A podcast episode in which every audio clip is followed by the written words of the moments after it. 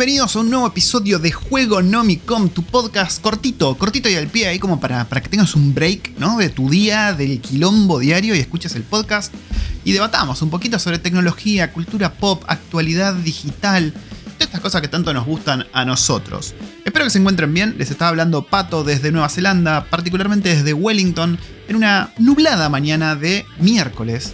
Y hoy les traigo un tema que, al menos a mí, me, no te digo que me impacta ni que me vuelve loco, pero sí es un tema que me parece que a todos hoy en día, sobre todo a los, que tenemos varias consolas, nos, nos, mete en un aprieto, ¿no? Y es el backlog de juegos que tenemos. Esta cosa de comprar juegos y no terminarlos. Esta cosa de tener suscripciones que te dan juegos y que no sabes qué hacer. Vamos a estar analizando un poquito cómo, qué, genera todo esto, esta sobredisponibilidad de juegos y cómo la encaro yo. Eh, quizás ustedes me pueden contar cómo la encaran ustedes. Y vamos a ver ¿qué carajo podemos hacer con tantos juegos, no?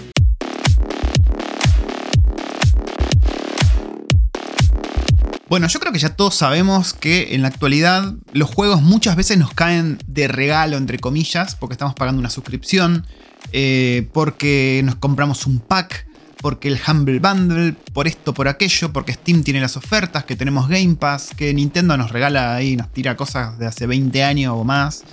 Eh, todo nos bombardea con juegos, ¿no? Yo, por ejemplo, les cuento, yo tengo Game Pass por un lado, eh, bueno, PlayStation Plus, ¿no? Para poder jugar online, que también te regala juegos.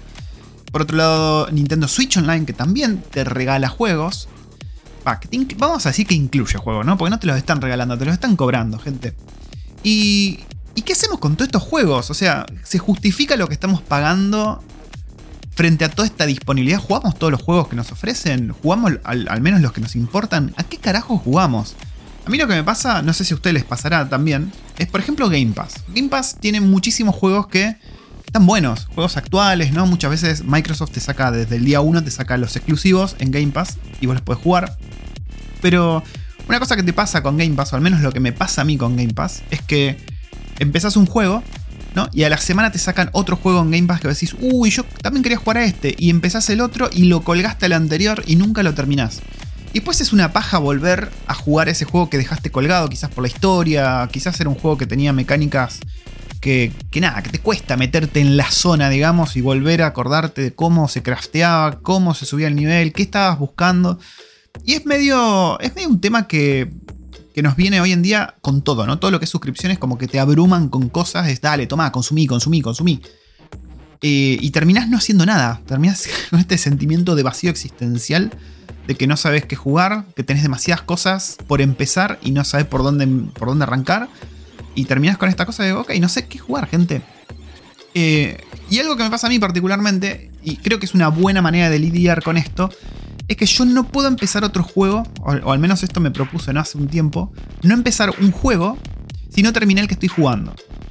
Entonces, ¿qué hago yo? Tengo, tengo una lista, tengo una lista, yo uso Notion, bueno, si ustedes me escuchan de mi otro podcast o del canal de YouTube de The Free Range Tester, que encuentran los links en la descripción de este podcast, ustedes sabrán que yo uso Notion para organizarme en todo en mi vida, desde lo profesional a lo personal, y esas cosas personales incluyen qué juegos, qué películas, qué cómics quiero ver, cuáles estoy viendo, en qué los dejé y demás. Entonces yo tengo esta lista de juegos que tengo varias categorías, ¿no? Por comprar, comprado, jugando y terminado. Entonces lo que hago ahí es tratar de, terminar juegos antes de arrancar otro.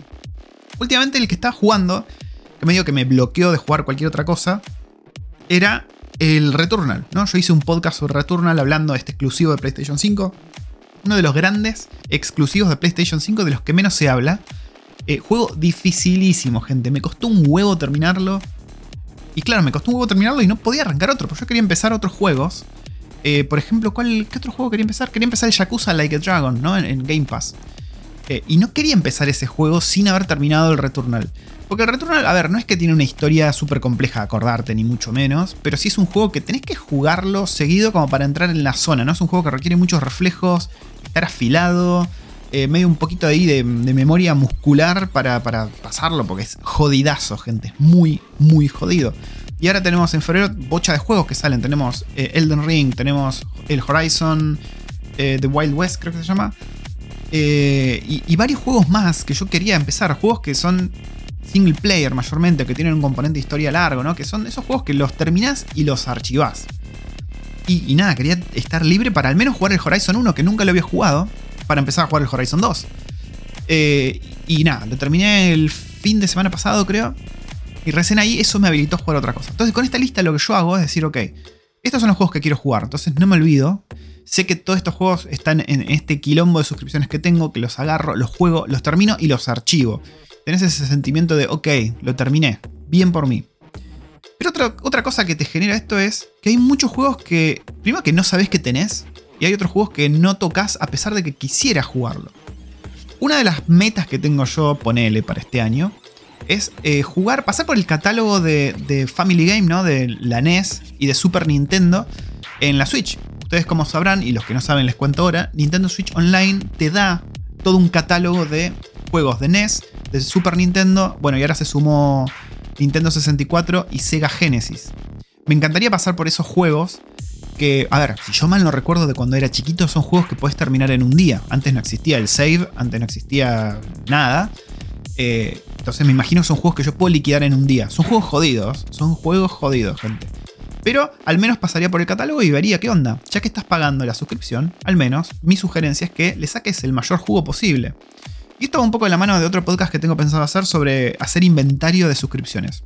Que de esto voy a hablar en, el próximo podcast. Pero nada, fíjense que tienen. Tienen Nintendo Switch Online, tienen Game Pass Ultimate, tienen PlayStation Plus. Estuvieron recolectando juegos a cebocha. Fíjense qué juegos les interesan. Háganse una lista. Y vayan terminando, vayan liquidando de a uno. Agarran uno, pum, lo terminan, listo, archivado. Vamos al siguiente. Eh, me parece que es una buena manera de hacer valer el dinero, ¿no? Porque a veces se siente como que estamos tirando plata. O sea, estamos tirando ahí una suscripción de un año y por ahí pasan dos meses que no tocamos la consola, que, no jugamos ninguno de los juegos que nos regalaron, entre comillas regalaron, de los que incluye. Y me parece una picardía, ¿no? Sobre todo con juegos tan valiosos quizás para treintañeros o mayores como es mi caso, eh, de Sega Genesis, de Super Nintendo, de Nintendo 64 está bueno volver a eso. Y Game Pass también te ofrece bocha de cosas. Y PlayStation Plus, a ver, te da juegos falopa casi siempre. Sí, pero qué sé yo, exploralo, fíjate. Te los están incluyendo, los estás pagando, en definitiva. Así que trata de jugarlo. Pero creo que el consejo más importante que quiero darles en este podcast es esto: háganse un catálogo, un inventario de juegos y en qué estado los tienen. ¿Están terminados? ¿Es un juego que ustedes quieren comprar? Porque no está incluido ninguna suscripción. ¿Es un juego que ya tienen comprado pero que todavía no empezaron? ¿Es un juego que están jugando ahora?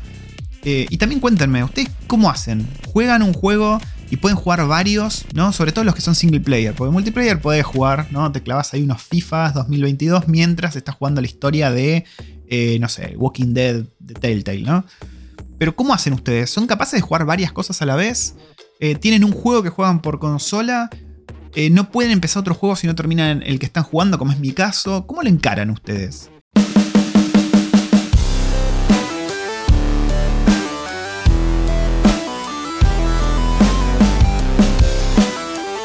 Gente, este fue otro podcast de Juego Nomicon, un podcast cortito y al pie, hablándoles sobre algo que a mí me pinta hablar, ¿no? De, estilo de vida digital, de tecnología, de cultura pop. Hoy el caso fueron los videojuegos, un tema recurrente en este podcast. A mí me gustan muchísimo los videojuegos.